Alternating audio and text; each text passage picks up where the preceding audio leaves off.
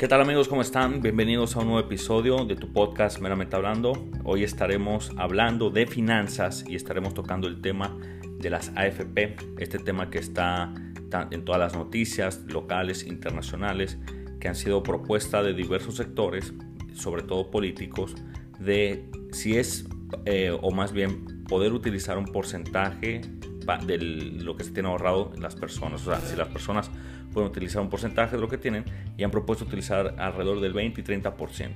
Hay países como Perú que ya eso se llegó a aprobar, que incluso ya están viendo los mecanismos, a pesar de que el Poder Ejecutivo no quería, pero el Poder Legislativo pues lo aprobó. Aquí en República Dominicana, la Cámara de Senadores envió a comisión este estudio eh, que del 20% para ver qué, establecen, si es conveniente, no es conveniente, etc.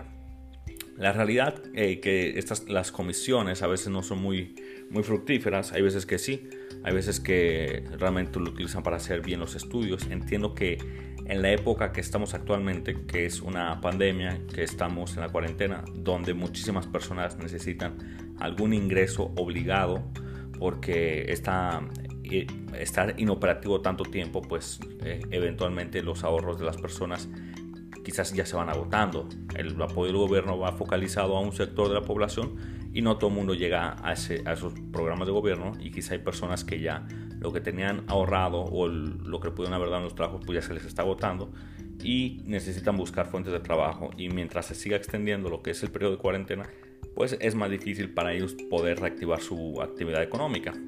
Entonces, es por eso que este tema de utilizar parte de los ahorros del fondo de pensiones está tan fuerte y muchas personas están a favor y en contra. Pero bien, que realmente vamos a hablar de esto el día de hoy. ¿Qué conllevaría para nosotros como ahorrantes que nos den el 30% de este ahorro que hemos ido acumulando y que las administradoras de fondos de pensiones han ido invirtiendo en el mercado de valores y por ende nos han dado un, un, retorno sobre nuestra inversión que tenemos ahí. Pues, a ver, en primer lugar, yo voy a ser muy claro con, con, en, en, este sentido de, de, las AFP. Yo no soy muy amante de cómo es el método de las AFP aquí en República Dominicana por lo siguiente. A ver, en primer lugar es muy bueno la forma en que lo administran las administradoras del fondo de pensiones. No ha habido ninguna queja hasta el momento en todo el tiempo que, que ya estén administrando nuestro dinero. Y digamos que han sido buenos haciendo su trabajo. Digamos que no ha habido escándalos, se saben que invierten, son muy transparentes, te mandan tu reporte, etc. Pero realmente estos fondos para mí tienen muchos candados que se puedan utilizar. Es decir, por ejemplo, en México, solo el 10% de las personas que tienen la capacidad de cobrar ya los fondos de pensiones porque ya pasaron los 25 años de que desde que empezaron a cotizar, solo el 10% lo van a poder cobrar. ¿Por qué? Bueno, porque algunos dejaron de trabajar durante un tiempo y ahora tienen que eh, seguir trabajando para poder cumplir con el número de cotizaciones. Hay otros que, bueno, que fallecieron, hay otros que se quedaron sin empleo y ese dinero está ahí, está parado. Entonces, es ahí donde yo no lo veo bien es un dinero que te están quitando en el presente y todo el mundo sabe que el dinero de hoy vale más que en el futuro. Eventualmente, estas administradoras que están haciendo, bueno, invirtiendo el dinero a un rendimiento por encima de la inflación que te está garantizando de menos no perder el valor de ese dinero. Sin embargo, lo que tú puedes hacer hoy, a nivel de hoy, con eso que tú tienes ahorrado, es mucho más importante de lo que tú vas a poder hacer en el futuro para el valor que va a tener.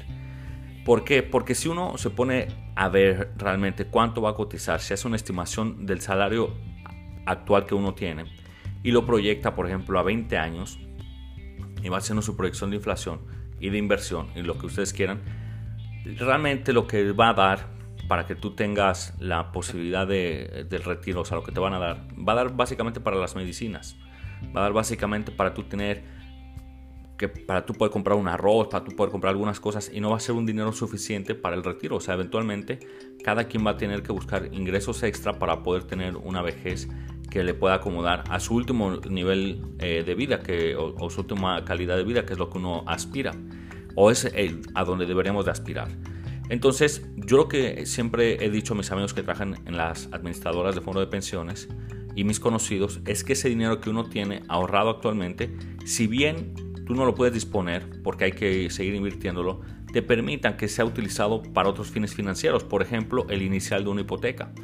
Porque si yo tengo X cantidad de dinero, por ejemplo, en la FP de X banco, y si yo voy a ese X banco a solicitar un, un préstamo hipotecario, ¿por qué no me toma eso como garantía?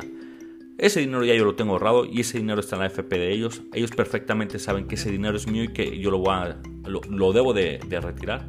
Pero entonces no ponen ciertos candados que yo tengo que cumplir para poder retirar ese dinero que ya es mío. Ese dinero que ya está en las cuentas de ellos, que ellos están recibiendo un rendimiento mayor al que yo estoy recibiendo. Entonces es ahí donde no se más justo.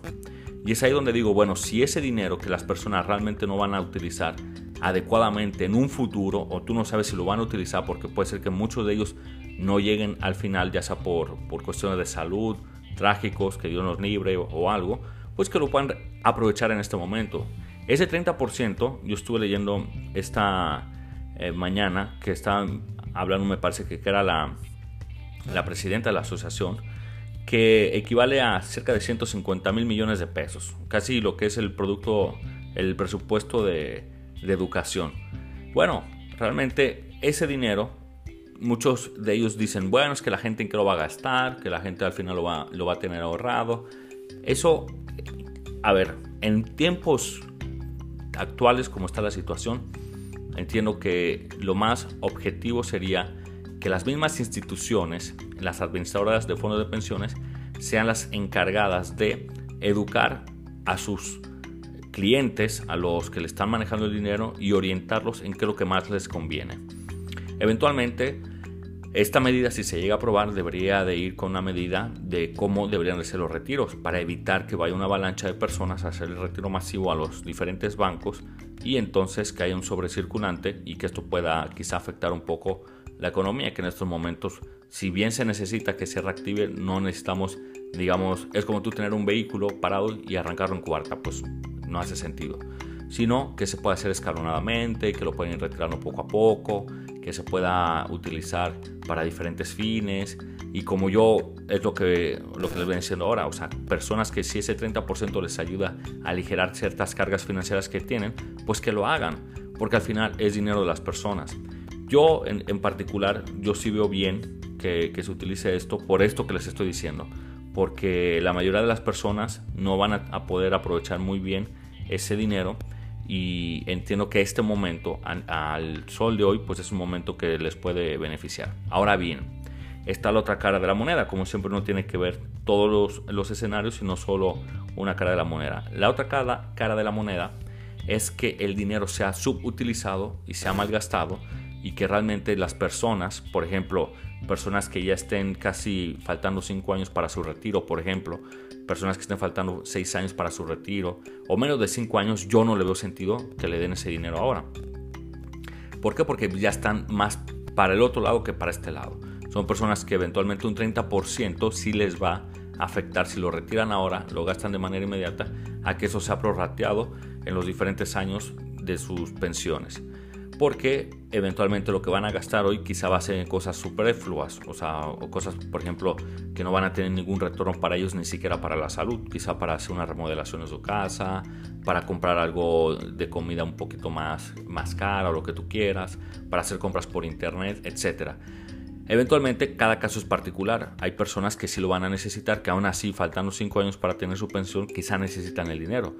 Yo entiendo que las AFP deberían dejarlo abierto al, cliente, de decir, como pasó con los bancos, que eh, realmente yo me llevo una sorpresa con Scotiabank, porque Scotiabank fue el primer banco que anunció la medida de los tres meses. Y yo dije, wow, pero mira qué, qué buena institución financiera que está dando los tres meses para que la gente eh, se aligere la carga durante esta, esta época. Pero después saltan con que esos tres meses te los van a cobrar dos veces. Es decir, los tres meses que no pagaste ahora lo vas a pagar al final del, del, préstamo y además lo que no pagaste ahora lo vas a pagar en 24 cuotas a partir del próximo año. O sea, para mí es un robo, o sea, un robo claro, o sea, Robin Hood les quedó corto en este sentido. Entonces, las AFP pues deben de orientar a sus clientes y decir, a ver, tú aplicas o tú no aplicas. Porque, por ejemplo, las personas, en el caso, volviendo al caso de Scotiabank, que realmente pueden pagar su hipoteca mejor que la paguen, y que se eviten estar pagando dos veces ese cargo de intereses. Así mismo va a ser con las AFP, o sea, personas que quizá tengan un nivel de ahorro bastante bueno, que tengan todas sus deudas saldadas, que tengan buenos ingresos, pues le digan, mira, tú no lo necesitas, o sea, ahora quizás esas personas dicen, bueno, pero yo lo quiero para inversión. Bueno, eso, ese ya es dinero de él. Por eso yo entiendo que esto se tiene que, que, que, llevar al plano de la necesidad de las personas. Yo en particular, financieramente, yo lo veo bien para, para lo que es las personas actualmente. Sé que muchas personas lo van a malgastar, lamentablemente. O sea, sé que muchas personas, eh, porque muchas personas no saben manejar el, el, dinero, pero otras personas sí lo van a, a saber manejar. Entonces, en términos de, de, economía, en términos de dinamismo económico, pues al país le vendría bien una parte de ese gasto. Eventualmente podrá tener su pro, su contra, va a haber gente que esté totalmente de acuerdo, más los de las administradoras de fondos van a estar completamente en desacuerdo, me imagino, porque van a haber una, una salida de efectivo muy fuerte de lo que es los fondos que tienen, pero al final son fondos de las personas. Y entiendo que, que es algo que se debe ponderar. Yo espero que la comisión no se quede completamente en el aire con este con este estudio, que realmente lo lleven a un estudio pleno, que sea agradable para todos, que si no se puede un 30, quizá un 20, o sea, llegar a términos medios, que sea en un desembolso por dos tramos, por ejemplo, y cosas así.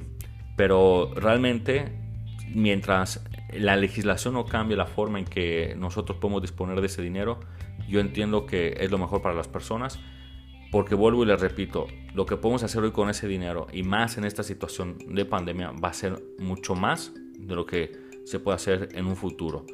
Viendo las proyecciones de lo que al final uno va a tener en los fondos de pensiones. Yo con mis amigos siempre relajo de esa manera. Digo, al final uno va a tener que individualmente hacer su propio ahorro porque ese dinero no va a dar y, gran porcentaje estamos de acuerdo con eso. Y las mismas administradoras lo saben. Pero es un colchón, es un colchón muy bueno que ha permitido eventualmente hacer eh, muchas inversiones, que este dinero se vaya a vehículos de inversión que han ayudado mucho a la economía y tiene sus pros y sus contras.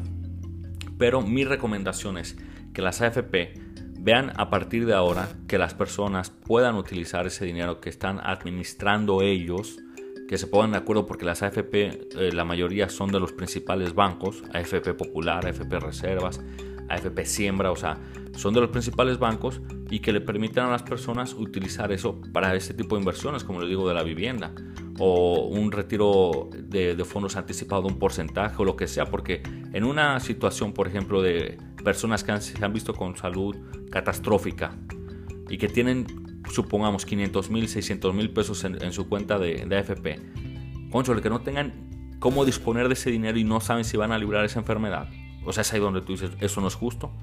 Entonces, yo espero que esto sirva para todos, todos los sectores, ponerse de acuerdo y que si bien ese 30% que están demandando muchos quizá no se pueda, si se pueda un 20% y que a partir de ahora se cambie esa legislatura, que le dé más beneficios a la ciudadanía, que puedan tener beneficios que realmente le, eh, le ayuden en su vida a partir de ahora y también en el futuro, porque vuelvo y les digo, ese inicial que tú puedes dar ahora para tu casa va a ser el, techo donde tú vas a estar en el futuro. Entonces es algo que a ti te va a beneficiar, es algo que al banco le va a beneficiar porque el dinero ya lo tiene ahí, lo tiene como una garantía, como si fuera casi un encaje legal, vamos a ponerlo de una manera, para que lo puedan tener.